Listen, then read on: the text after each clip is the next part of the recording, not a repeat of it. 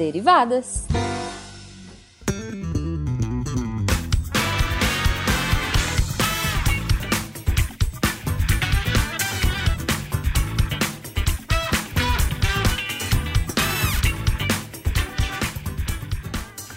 Sejam bem-vindos, deviantes derivados, a mais uma leitura de e-mails e comentários do SciCast com as derivadas. Eu sou a Thaís. Ai, o mundo globulinazinha do SciCast. Yeah. Eu estou de volta falando isso. a gente tá meio atrasado, a gente sabe, ouvinte. A gente sabe. A gente teve um, um mês de férias que não foi de férias, na verdade. Mas a gente tá de volta. Ai, eu sou a Cris. A eterna primeira de seu nome, de volta a esta gravação. É, te pedir desculpa a vocês, ouvintes, o nome disso é doutorado e artigo que a pessoa tem que fazer.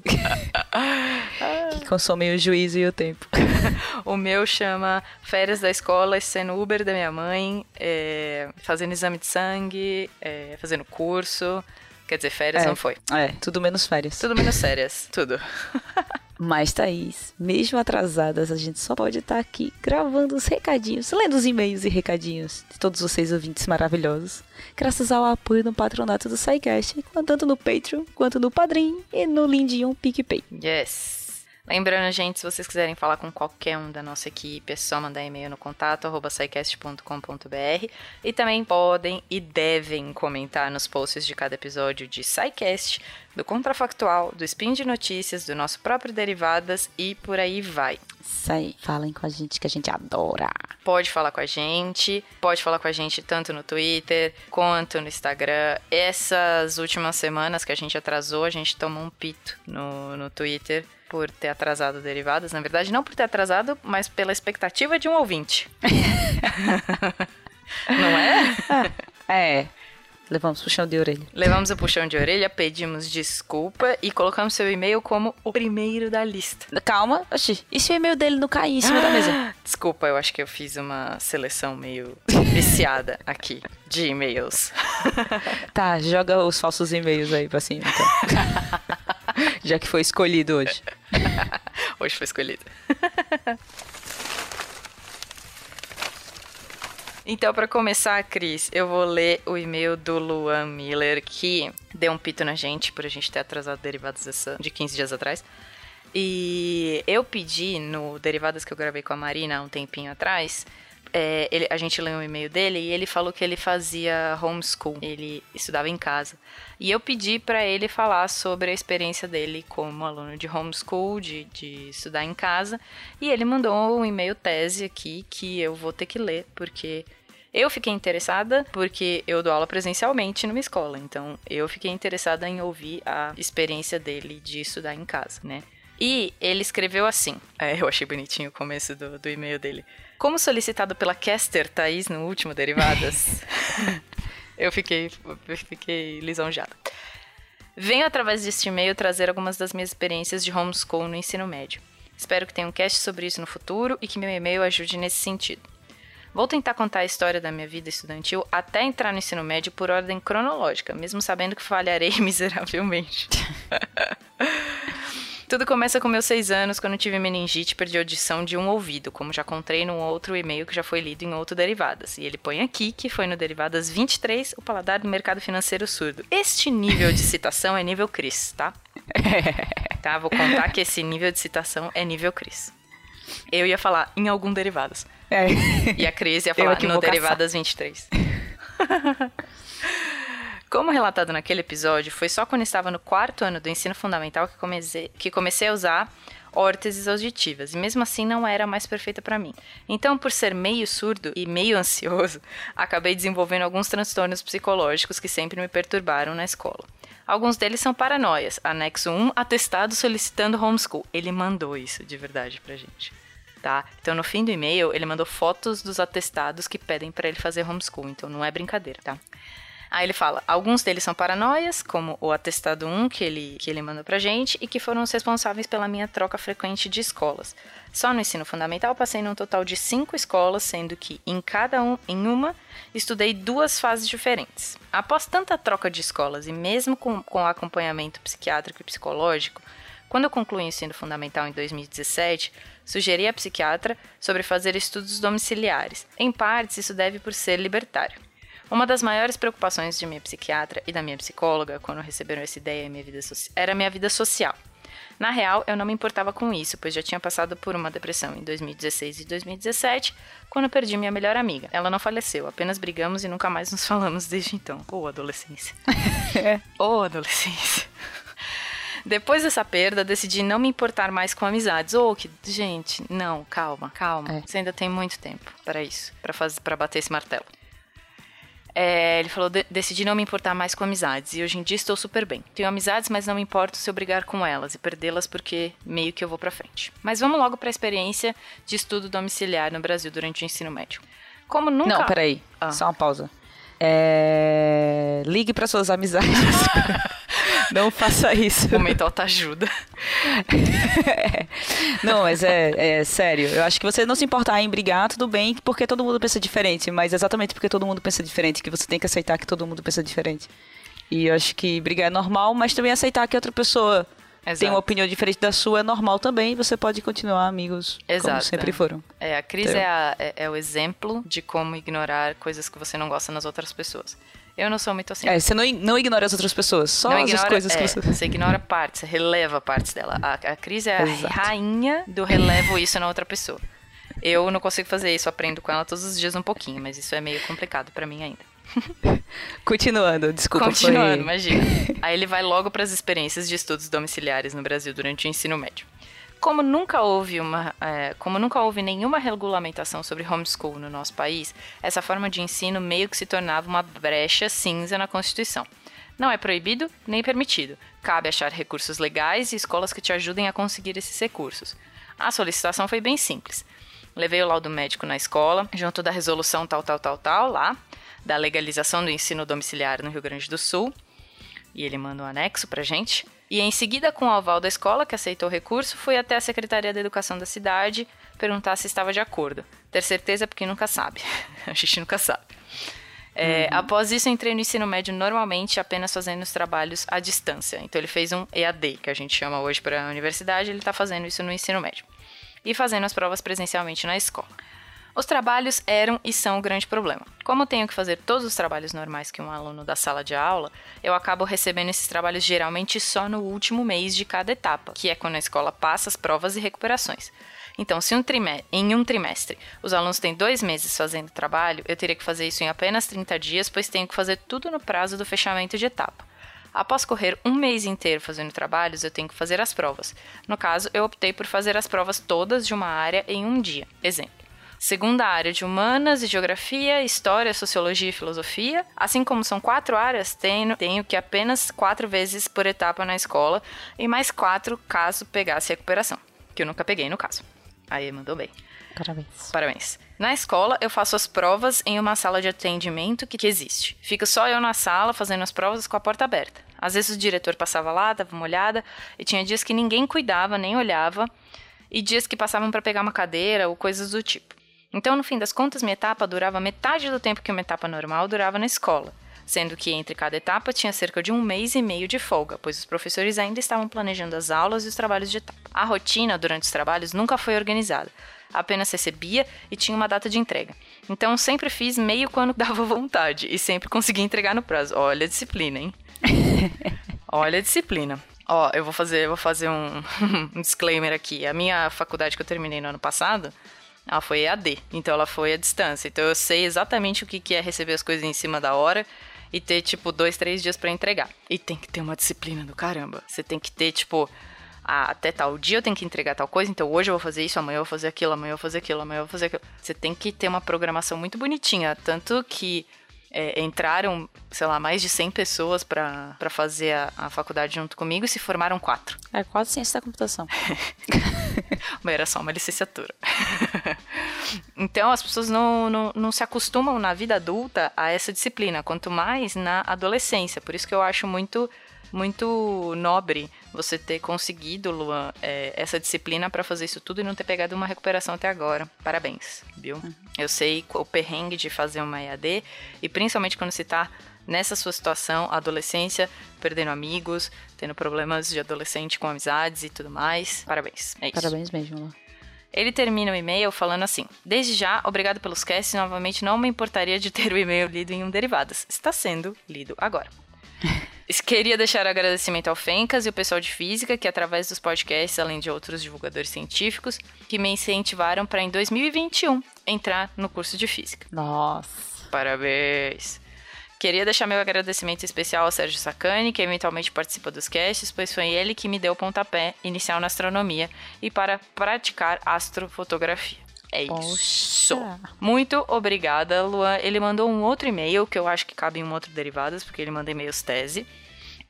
E falando mais coisa, dando mais detalhes sobre a, a experiência dele de homeschool. E eu fiz questão de eu ler esse e-mail, porque fui eu que pedi essa, esse relato de, da experiência dele. Quero parabenizar, não tinha essa ideia de que o homeschool funcionava assim. E queria parabenizar e te dar boa sorte. E estuda bastante, passa na faculdade, vai ser feliz. Parabéns. Mas, Thaís, vamos para outro e-mail. Bora.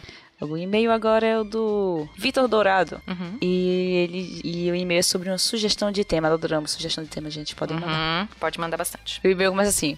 Olá, tudo bem? Primeiramente, eu gostaria de dar parabéns a cada um de vocês por esse lindo trabalho que vem sendo realizado. Eu descobri o SciCast recentemente e estou amando.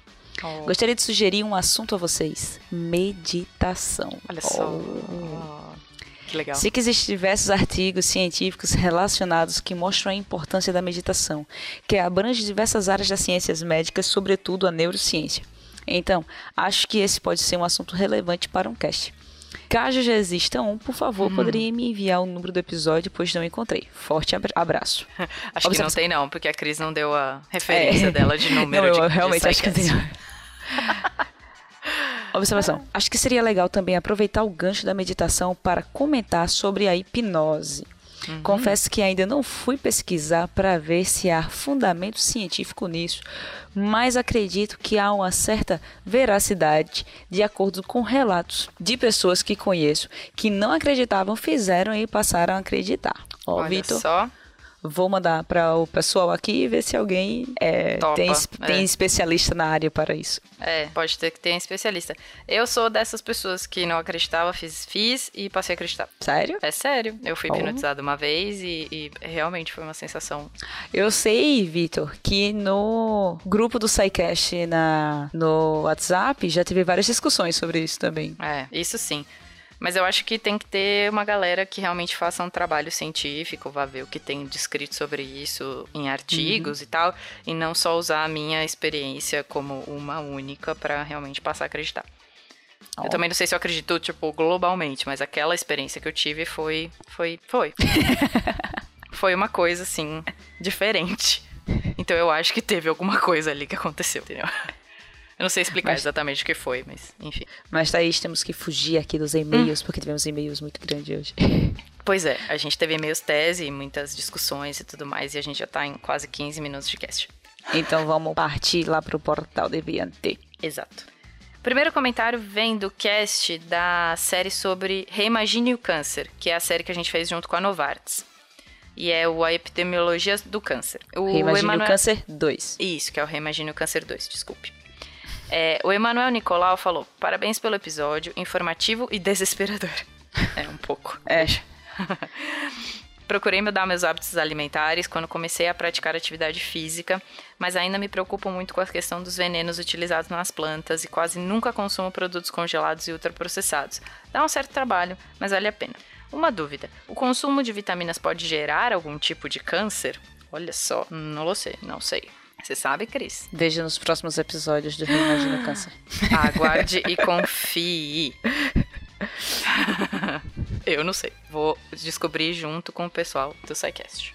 Mas, Thaís, vamos dar uma passada aqui para outro cast do SciCast, que é o de animais peçonhentos. SciCast 328. Ó. E o Marcelo Jardim comentou assim. Olá pessoal, tudo bem? Belo episódio, como sempre. Sou estagiário no laboratório de entomologia médica na Universidade Estadual de Londrina. Nosso laboratório desenvolve trabalhos de pesquisa e conscientização, dentre outros, com escorpiões e gostaria de corrigir um ponto. Ó, canelada Eita, nossa canelada!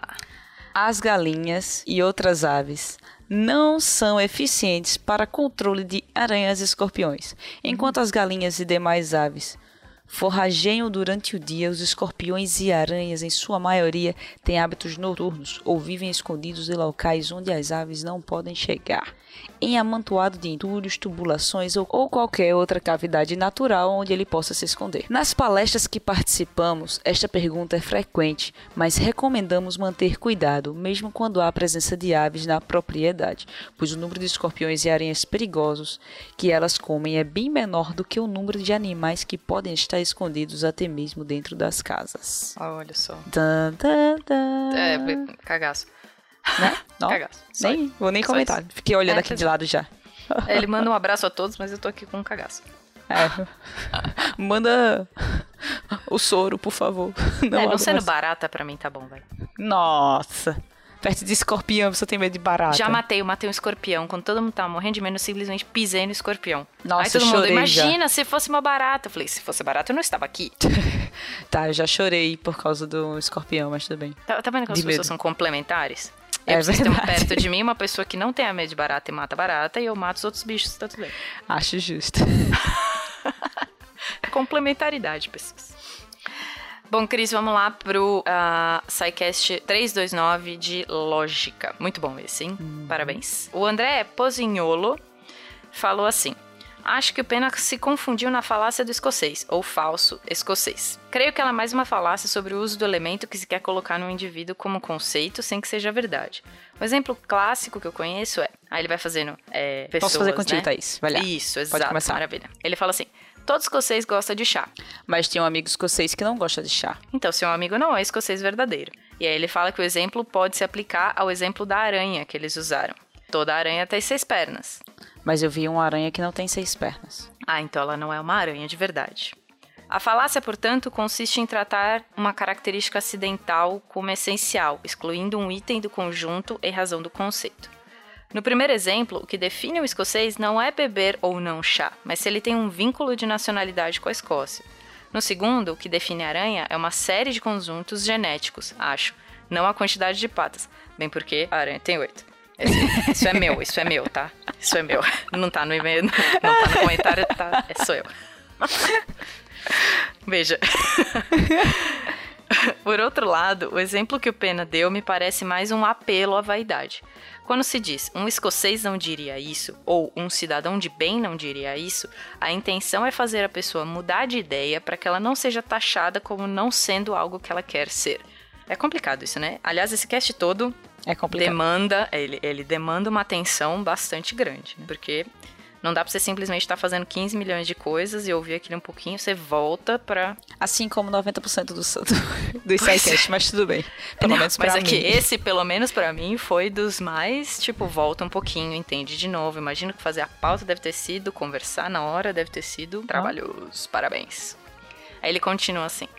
Quanto ao ad hominem, há exemplos mais presentes no dia a dia. Por exemplo, os ataques a ideias do Marx, porque o Marx não trabalhava, ou os ataques à ideia do Olavo de Carvalho, por ele ser um astrólogo. Aí ele vai, põe entre parênteses. eh, Tô tentando abranger os dois lados no exemplo, mas vale trazer o comando do Olavo de Carvalho de atacar pessoas e não ideias. É, pois é.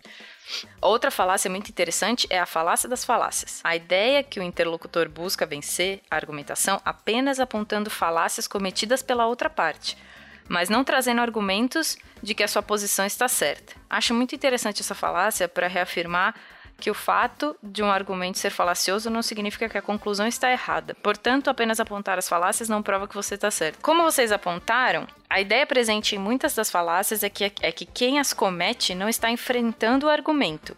Por isso, não dá para saber se a sua conclusão está certa ou errada, apenas que a argumentação está errada. Gostei do cast todo, mas adorei a parte das falácias. Já anotei algumas que não conhecia para incrementar minha aula de TCC. Mas Poxa! ok. Mas nem avisou que faz TCC nisso, que coisa maravilhosa. Parabéns. Né? Poxa. Parabéns, André. Mas, Thaís, Hum. depois desse comentário maravilhoso, a explicação de falácias, a gente tem que lembrar que a gente teve o especial SciCast. Sim. O Homem na Lua. E assim, só um adendo, aguarde confie que vai ter um especial no próximo Derivadas, é tipo um spoiler, sobre a série Homem na Lua. Exato, vamos deixar aqui só o gostinho lendo um dos comentários. Exato. Do Homem à Lua, parte 1, que foi o SciCast 330. E foi do Uhum. Fabiano Carlos, que comentou assim. Mais um programa incrível, pessoal, incrível mesmo. Foi incrível mesmo, assim. Eu tô Foi. só ressaltando Mandaram aqui que foi maravilhoso. Muito É. bem. E eu ri muito também. em 2014, o escritor irlandês Rudy Doyle, autor do best-seller The Commitments, que foi adaptado para o cinema pelo Alan Park em 1991, escreveu um conto infantil sobre os cães que participaram do programa espacial soviético no início da década de 50. The Star Dogs é contado do ponto de vista dos animais Oi, que fofo. em, em especial de Saigon. Ó. E, é, e é extremamente doce e emocionante e me fez chorar pra caramba. Nossa. Nossa. Nava. Vou assistir. Vou assistir também, anotado. Adoro essas Tá anotado. recomendações. Anotado. Mas aguardem Ah. o próximo Derivadas, que tem muito Isso. comentário sobre o Homem na Lua. Aguarde e confie. Bom, Cris, vamos lá pro contrafactual. O seu E- podcast com realidades ligeiramente alternativas. Exatamente. Cris e o slogan de todos os podcasts. E o contrafactual 135, e se não tivéssemos embalagens? A nossa querida. No- Pois é. A nossa querida Calista, que faz aniversário junto comigo, é, ela falou assim: Acho que vocês confundiram muito a embalagem com coisas para transportar os produtos. Uma sacola de uma loja não é uma embalagem em si, ela é usada para o transporte daquele produto. Quando eu era criança, lá no início dos anos 80, muitos mercados tinham uma área onde a gente pegava os produtos a granel, como arroz, feijão, milho, e não era comum esses saquinhos de plástico que usamos hoje. Um pote de plástico no estilo Tupperware não é uma embalagem, então você não, você poderia muito bem levar o seu pote para o mercado e comprar o que você quisesse. No caso do leite, minha mãe conta que na casa dela tinha uma garrafa de leite que era retornável. O leiteiro passava e minha avó trocava a garrafa vazia por uma cheia. Ai que fofo. Eu adorava E, isso quando é. eu morava. Quando era pequena eu também fazia isso. Ah, eu não vi isso. É, pois é, uma pena, porque eu tô achando isso muito fofo. E ela continua. É óbvio que isso seria uma espécie de embalagem, mas pensando em meio ambiente, seria um uso muito mais racional. Claro que essas comidas prontas iam sofrer com isso, mas existem maneiras de fazer a sua lasanha sem precisar comprar ela pronta. Nem a mesma massa pré-cozida é preciso comprar. Gente, faz sua própria lasanha, tá? Faça sua própria lasanha. A gente já falou de alimento é, ultraprocessado lá no começo do, de algum comentário lá, tipo, não comam essas coisas, faça sua própria comida. É, acredito que estamos usando, embalagens demais para coisas de menos e precisamos pensar melhor em como melhorar isso. Talvez usando mais produtos retornáveis, como sacolas, garrafas, deixando de lado certas comodidades dessa nossa vida moderna, de que comunidades não tem nada, pois só servem para produzir mais lixo e piorar nossa saúde, no caso das comidas prontas. É, rapaz. que dor no exato. coração. Sem contar a parte das comidas prontas, como eu vim morar numa cidade pequena, eu já adquiri minha garrafinha retornável de refrigerante esses dias. É, Cris exato. mora numa mansão no interior agora. Mentira. Ai, só Não, no não é interior. mentira. Não é mentira. Mas, só um comentário meu sobre esse cast. Hum? Eu realmente não entendo como as pessoas compram melancias cor- cortadinhas no supermercado, cara. Pra mim, a embalagem Sabe- mais inútil é a de frutas cortadas. Sabe que uma vez eu, eu também reclamava desse tipo de coisa? E uma vez eu vi no Twitter uma, uma thread que falava sobre a autonomia das pessoas que não têm, tipo, elas não têm força na mão pra cortar uma melancia, por exemplo. E aí elas são as que, óbvio que não são as que mais compram, mas a ideia seria ajudar essas pessoas também que não têm autonomia para, por exemplo, usar uma faca e cortar uma melancia, mas elas têm uma melancia cortadinha. O problema é que, né, não são só essas pessoas que compram essa melancia. É você que tem força assim pra cortar uma melancia e que pode comprar uma coisa sem embalagem. Caraca, eu acabei de fazer um comentário do ser humano, mas sem informação, porque eu fiquei aqui. "Ah, Cara, eu não tinha parado pra pensar nas pessoas que não É, pois é. a porra da Eu, eu também não tinha parado pra pensar nisso. Eu reclamava disso, mas a hora que eu li isso, eu falei, cara, Nossa. sério? Eu Desculpa aqui, ó. Tipo, Foi só pra desculpa. vocês receberem É. essa informação. É, desculpa também pessoas que o fazem uso disso realmente precisando, enquanto a gente compra isso e gasta uma embalagem à toa. Desculpa. É verdade. Poxa. Desculpa a sociedade. Fica aí a informação pra vocês. Pensem sobre isso. Fica aí a informação, exatamente. Mas, Thaís, e se as estações do ano durassem anos? E aí, ah, tipo hein? game, né? É, e aí, hein, Winterfell? E aí, The winter Winter's is coming. coming for É. 10 years now. Já foi. Mas o comentário é do nosso Leno Biancato, que adora comentar nos contrafactuais. Esse é o contrafactual 136, tá, gente? Pra quem quiser, quem estiver procurando aí. E ele comentou assim: muito interessante trazer o impacto na engenharia civil. A maioria dos aditivos que são colocados no concreto afetam diretamente a reação do cimento com a água. Só um comentário meu aqui, principalmente aqui em Pernambuco, que se você cuspir no chão fica um buraco. Mas Hum. tudo bem. Falando aqui em São Paulo também. Pisou torto, já tem um buraco. É. Ambi- Ele continua. Em ambientes muito frios, a reação pode nem acontecer enquanto em locais muito quentes ou, quem, ou com volumes de concreto muito grandes, parte da água da mistura é colocada em forma de gelo. Mas o quê? A Itaipu é bom exemplo disso. Sendo assim, a indústria de materiais de construção acompanharia bastante as mudanças anuais da tem- de temperatura. Sei que o foco do episódio foi a duração das estações, mas e a intensidade delas no nosso planeta todo? Os cálculos, estru- os cálculos estruturais para obras que recebem grande carga de neve é muito diferente do que calculamos aqui no Brasil, por exemplo, sem, sem contar que a formação de gelo na água aprisionada no concreto pode acarre- acarretar em fissuras devido à expansão desse gelo. Enfim, é muita coisa mesmo. Isso fora as, questões- as questões de conforto térmico das edificações. Ah, bem isso. Nossa, muito legal pensar nisso, né? A gente fica É. pensando só em Game of Thrones, mas Cara, é eu- muito mais coisa. Esses dias eu tava vendo, só pra deixar um comentário aqui pra vocês, a diferença das casas americanas para as casas brasileiras, né? Ah, sim. Como lá de é- papel, né?